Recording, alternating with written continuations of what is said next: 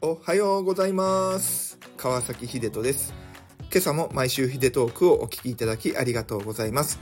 この放送では私 IT 企業出身の衆議院議員川崎秀人が気になる政治ニュースやテクノロジーニュース自分が思っていることなどなどをご紹介してまいります。そしてこの放送は働きたいママたちを応援する事業支援サービスエニママさんを通じてママさんに文字起こしをしてもらっています。ノートとブログに掲載しておりますのでそちらもご覧ください。それでは行ってみましょう。来週来週来週来週ヒデトーク。さあ昨日は皆様インスタライブ僕と鈴木英慶さんと石原正隆さんの当選2周年を記念したライブ配信見てくれましたでしょうか？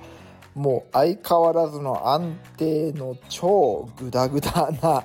ライブを展開させていただきましたけれども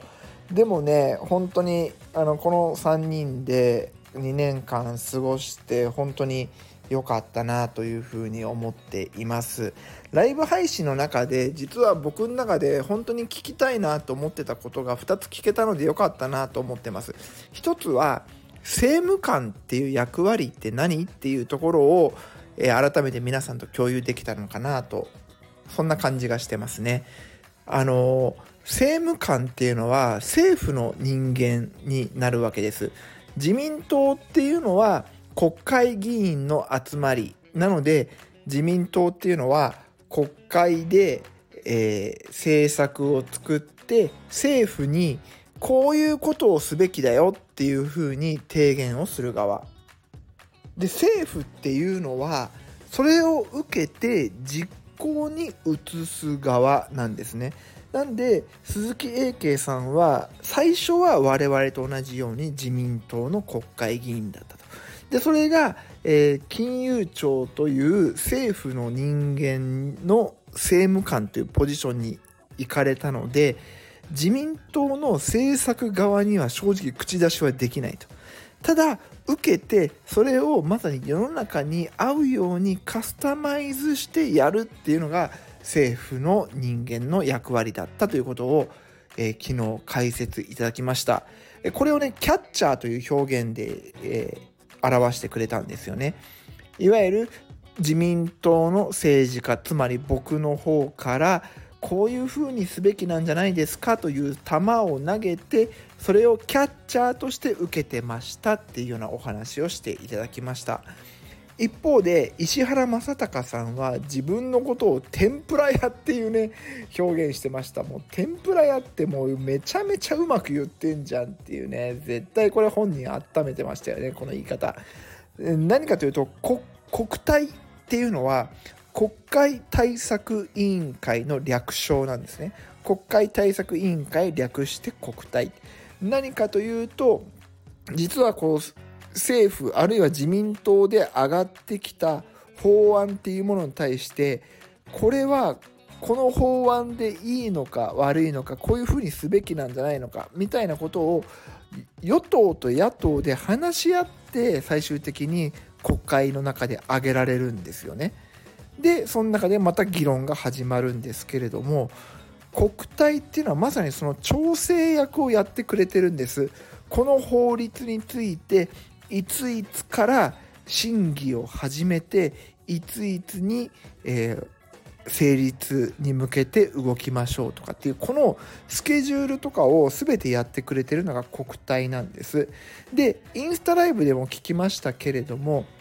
自民党公明党の与党っていうのは国会議員の半数以上過半数を取っているのでそんな野党の意見なんか聞かずとも数の理論で勝てるんじゃないですかっていうことを石原さんに聞いたらいやでも日本のこの政治のシステムっていうのは少数意見の尊重っていうのがあって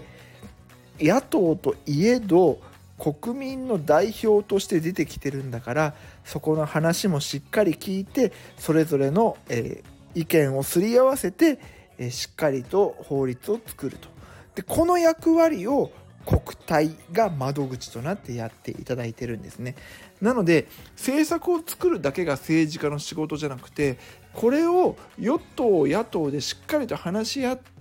お互い合意形成ができるような形で進めていくっていうのが国体なんです。でこの国体っていうのが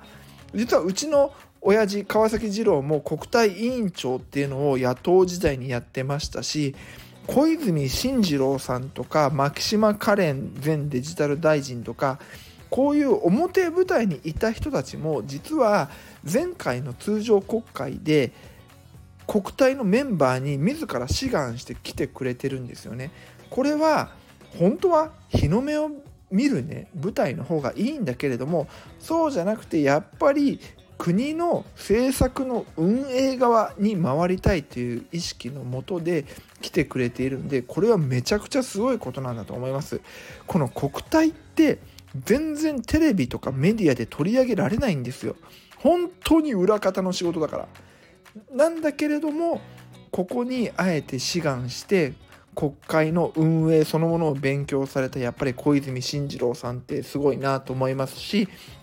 そういう場所に僕らの三重県の仲間の石原正隆さんっていう方が言ってくれたのはめちゃくちゃ心強いなと思っています。政務官に鈴木英慶さんがいてそして政策作る側に僕がいてそして、えー、国体側に石原さんがいるっていうこういう状況が前回までできていて、まあ、今回ね英慶さんは政務官からその経験を党に持ち帰ってくれたんでまあ、一緒に制作を作る側になりますけれども僕と鈴木英慶さんで制作を作ってそして、え塩崎昭久とか神田純一がそれを受けてちゃんと、え法案にしてくれてでそれを通すために石原正隆が汗をかくと。こういう今図式になっているので、えー、ここの人事配置っていうのは、え今後もぜひ皆様国会がまたねいろいろ人事変更がある時には見ものなんだと思います。誰が裏方をやってんのかな？誰がキャッチャーやってんのかな？誰がピッチャーやってんのかな？